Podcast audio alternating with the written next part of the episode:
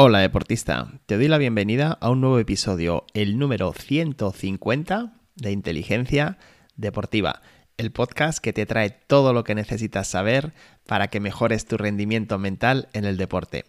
Hoy un episodio realmente emocionante, emotivo para mí porque es el 150, es un número muy redondito.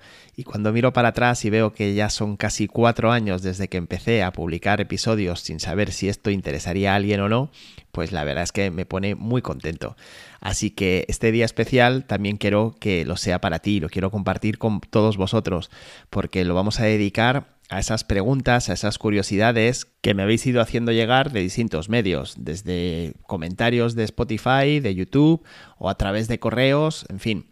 Algunas preguntas he seleccionado aquellas que creo que no están respondidas en otros episodios y si sentís que hay alguna que echáis de menos y que no encontráis realmente en ninguno de estos 149 episodios que ya son que he tratado ahí, pues decídmelo.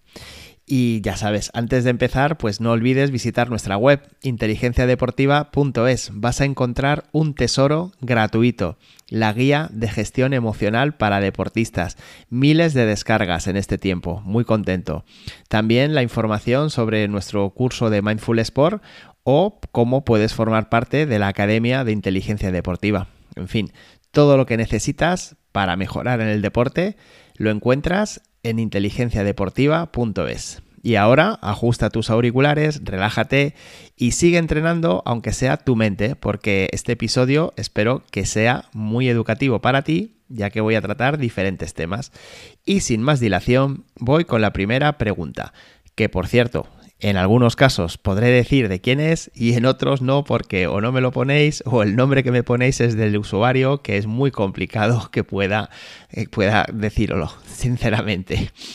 Bueno, el primero es eh, de David-11 y me pregunta cómo se puede organizar un adolescente con el deporte y los estudios.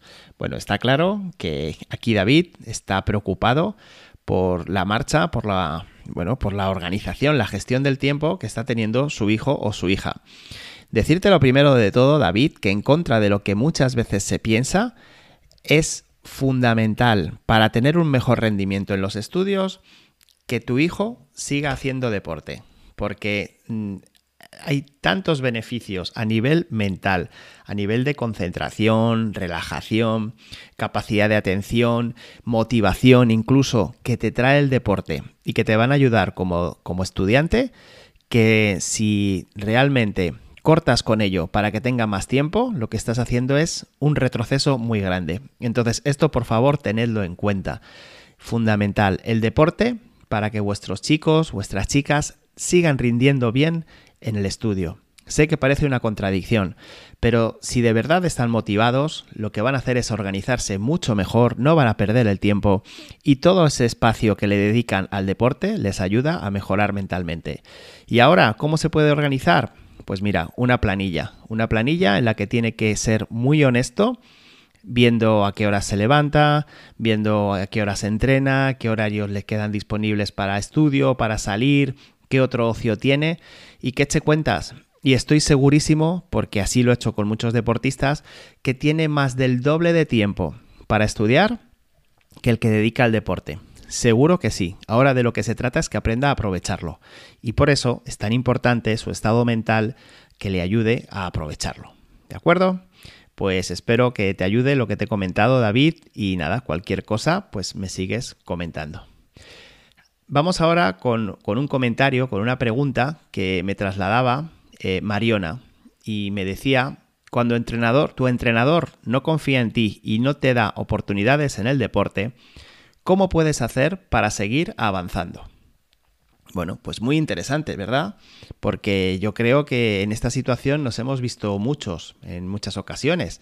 Sentimos que no estamos siendo valorados en su justa medida por nuestros entrenadores, por nuestro grupo de entrenadores y simplemente lo que nos da la sensación es de que parece que estamos ahí apartados y, que hagamos lo que hagamos no vamos a tener el rendimiento o mejor dicho el reconocimiento que buscamos. Bueno, pues ante esta situación, Mariona, te dejaré tres tips, tres tips, perdona, tres claves.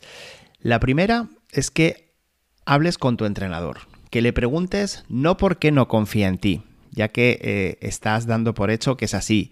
No porque eh, no te da oportunidades. No. Lo que tienes que hablar con él es qué quiere que tú mejores.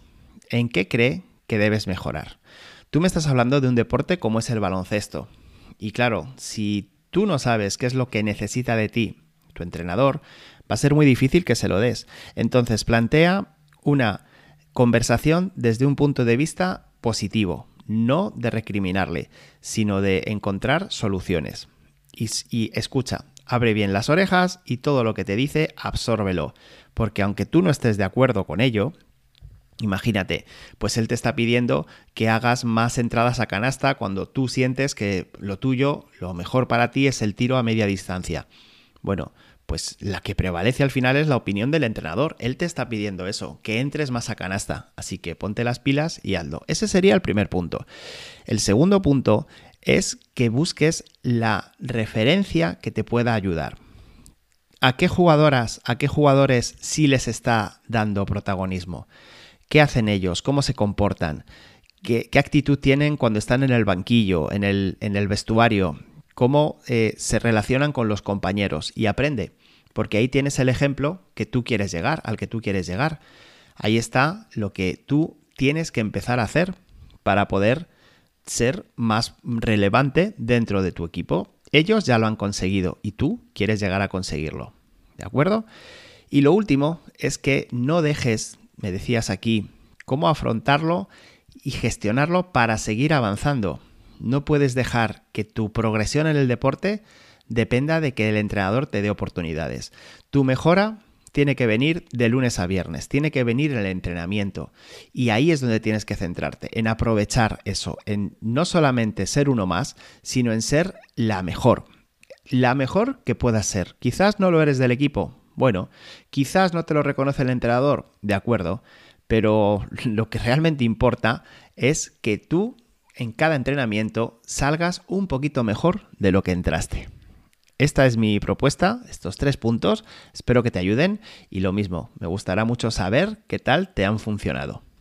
Vamos ahora con un punto que me preguntaba, una propuesta que me hacía Luis Daniel Flores, en el que me decía que hablase sobre la autoestima para enfrentar los miedos escénicos. Bien, esto está eh, relacionado con, con, un punto que trabajamos muchísimo, como es la confianza. De hecho, ya sabes que en la página web puedes encontrar el curso Reto Confianza 10, en el que vas a poder desarrollar un sistema punto por punto, paso por paso, para que te ayude a mejorar tu confianza como deportista.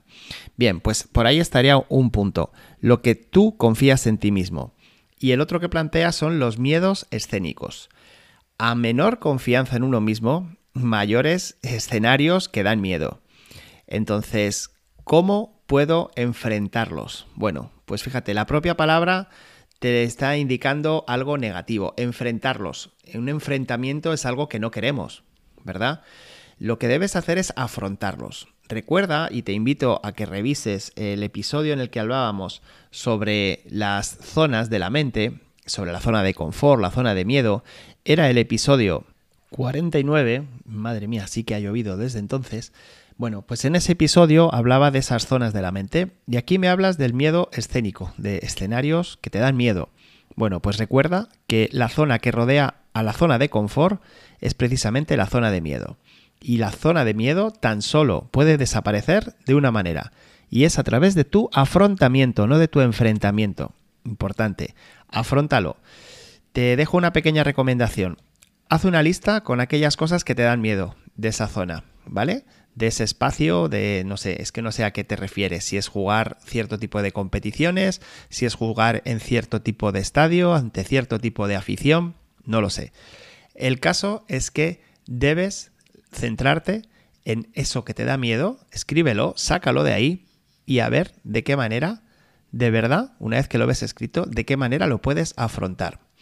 Te hago un spoiler, seguramente haya muchas de esas cosas que crees que te dan miedo, que no son realmente para temerlas. Y en cuanto empieces a hacerlo, va a empezar a cambiar todo. ¿De acuerdo? Así que nada, Luis Daniel, espero que te ayude mucho y también espero saber qué tal, qué te ha parecido lo que te comento. Vamos con otra pregunta, que es una pregunta que me hacía j.aravena.prevención. No sé si será nombre eh, de persona o será nombre de una empresa. No lo sé, por lo digo por lo de prevención. Si es apellido, disculpa por mi desconocimiento. En el que me decía que hablase sobre las cábalas en el deporte y cómo benefician o afectan a la mente. Bueno, aquí quiero entender que al referirte a cábalas quieres decir pues esas esos pensamientos que tenemos antes de competir en los que decimos, bueno, pues si yo consigo hacer esto y el rival hace esto otro, entonces yo voy a empezar a hacerlo de más allá. A ver, que me estoy liando. Yo te digo lo que yo entiendo por cábala. Eh, campeonato de tenis, por ejemplo. Campeonato individual. Eh, primera ronda juego contra un jugador al que debo ganar. En la segunda ronda yo creo que va a pasar fulanito que también soy superior a él. Pero si le gano, luego tengo que enfrentarme y entonces empiezo a hacer ese tipo de cábalas que serían más bien como especulaciones que, pues, sinceramente, benefician cero. No, no sirven para nada. Y yo las hacía cuando era deportista. A mí me gustaba mucho anticipar. Bueno, me gustaba mucho, quizás iba un poco dentro de, de mi forma de afrontar las cosas, pero en realidad no servían para nada. Ya sabes que el momento más importante es el presente. Entonces, cada vez que te descubras haciendo ese tipo de previsiones que no tienen ningún sentido, ninguna razón, debes parar y centrarte en algo útil. No tenemos mucho tiempo para preparar competiciones importantes, así que vamos a aprovecharlo al máximo para que sean de la mayor utilidad posible. Además, sucede una cosa, esas cábalas se pueden convertir en expectativas y si nos aferramos a ellas, lo que pasa es que cuando no se cumplen, nos venimos abajo y vienen los problemas. Así que, como te digo, si eres aficionado a hacer esas cábalas, esas suposiciones, te recomiendo que lo dejes estar. La siguiente pregunta a la que me gustaría responder, y me voy un poco pasando de tiempo, como ya sabéis, me gustan que los episodios sean de unos 15 minutitos, bueno, eh, vamos a llegar a ello pero no me gustaría pasarme mucho. Eh, es un, bueno, no voy a decir porque es el nombre del, de un usuario que es impronunciable, pero sí lo que propone que hable es cómo controlar los nervios y que no afecten a tu rendimiento. Bueno, pues vamos a ver, los nervios no hay que controlarlos, los nervios hay que dejarlos que entren y hay que escucharlos. Los nervios te traen información importante, qué es lo que te pone nervioso, qué es lo que te pone nerviosa pues seguramente algo que te interesa mucho, ¿verdad? Entonces, ¿cuándo surgen esos nervios? Y ahí está el problema.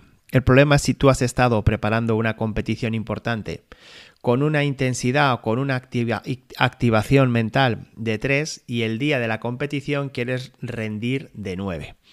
No, los nervios tienes que tenerlos cuando estás entrenando, cuando te estás preparando, cuando estás verdaderamente haciendo todo lo posible para rendir como quieres en la competición. Ahí sí. Entonces, escucha tus nervios, déjales entrar. Te recomendaría que visualices, os recomendaría a todos en general, que visualicéis la siguiente competición que tenéis que dejéis entrar. Sabéis que en la, en la, Academia de Inteligencia Deportiva tenemos un apartado solo dedicado a visualización. Y es que la visualización es una herramienta poderosísima si la sabes dirigir bien. Visualiza claramente esa competición y observa qué es lo que te pone nervioso, qué es lo que te pone nerviosa. Y a partir de ahí, lo que debes hacer es actuar en consecuencia, pero no en la competición, sino en el entrenamiento. Genera esos estados, genera esos posibles problemas, genera esa presión que puedes sentir cuando compitas, en fin, hazlo lo más realista posible y de esa manera lo estarás preparando todo para que no te afecte en tu rendimiento. Espero que te ayude esta recomendación y vamos ahora sí con la última de las preguntas. De verdad, muchísimas gracias a todos los que me las habéis mandado. Tenía muchas más, algunas las he contestado directamente por correo porque veía que era un punto un poco más urgente. Otras simplemente, como os digo, yo creo que podéis encontrar la información en otros episodios. Eh, os decía, eh, la última pregunta que es de Sebas Chanampa, eh, me pregunta cómo mejorar desde la mente el entrenamiento físico. Y esta pregunta es importantísima, porque tira la mente del cuerpo o tira el cuerpo de la mente.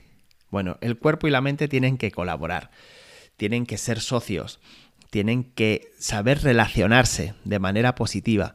Y tú, que no eres ni tu cuerpo ni tu mente, aunque nos creemos que somos nuestra mente, no lo somos, somos otra cosa. Y si no, no seríamos conscientes de que pensamos.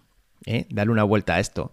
Te decía, tú que no eres ni tu mente ni tu cuerpo, tienes que darte cuenta de cuál de los dos está más preparado en ese momento para ayudarte. Entonces, si tu cuerpo se siente cansado, si tu cuerpo se siente sin energía, pero no hay unas razones reales para que suceda esto, o sea, no estás lesionado, no has tenido una sobrecarga de entrenamiento de competición, sino que simplemente pues es más tema, pues eso, que estamos, como se suele decir a veces, estamos un poquito espesos. Bueno, pues si te sucede esto, lo que debes hacer es tirar de tu mente y visualizar qué es aquello que quieres conseguir, tus objetivos, cómo quieres hacerlo. Si por el contrario es tu mente la que está en plan negativa, bloqueada, la que piensa que lo que estás haciendo no sirve para nada, etcétera, etcétera, debe ser tu cuerpo el que, el que tome la responsabilidad. Le debes dar la responsabilidad a tu cuerpo y dejar que sea tu cuerpo el que te lleve al gimnasio a entrenar 10 minutos, porque como no sirve para nada, y estoy seguro de que cuando empieces vas a entrenar más de 10 minutos. Salir a correr 3 minutos pero una vez que te pongas, estoy seguro de que al final tu mente va a ceder y va a tirar hacia adelante y ese lastre que estás sintiendo va a desaparecer. Esa es la colaboración que te propongo. Esa es la manera en la que creo que la mente puede ayudarte en el entrenamiento físico y tu cuerpo también te puede ayudar. Espero que te ayude, Sebas, y como le he dicho al resto de compañeros, si quieres comentarme cualquier otra cosa al respecto, encantado de atenderte. Y esto es todo por hoy. Esto es, eh, este era el episodio 150. Espero que os haya resultado interesante. Creo que las preguntas que hemos seleccionado pues son bastante importantes y os podéis sentir, mm, bueno, pues representados con ellas. Y nada más, daros las gracias de verdad por estar ahí. Ya son 150 programas, es mucho tiempo. Sé que algunos no os perdéis ninguno y os lo agradezco de corazón.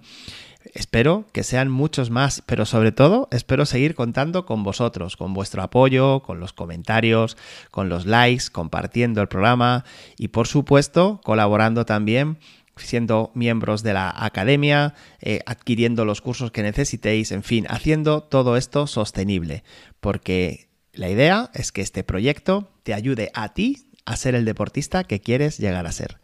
Nos escuchamos la próxima semana. Hasta entonces, que pases un muy feliz día.